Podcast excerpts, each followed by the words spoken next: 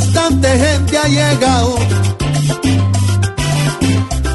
a quedarse en el país y Maduro el infeliz cree que nada ha pasado. Es que se están descarados,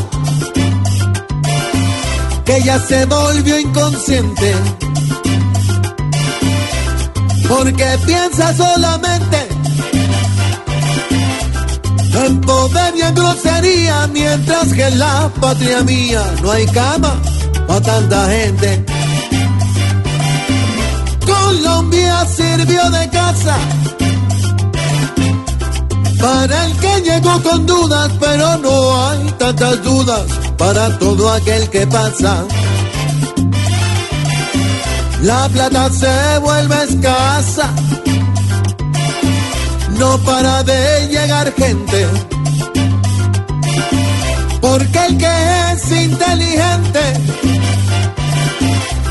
no ve todo tan común cuando no hay ni pa' un atún por culpa de un presidente.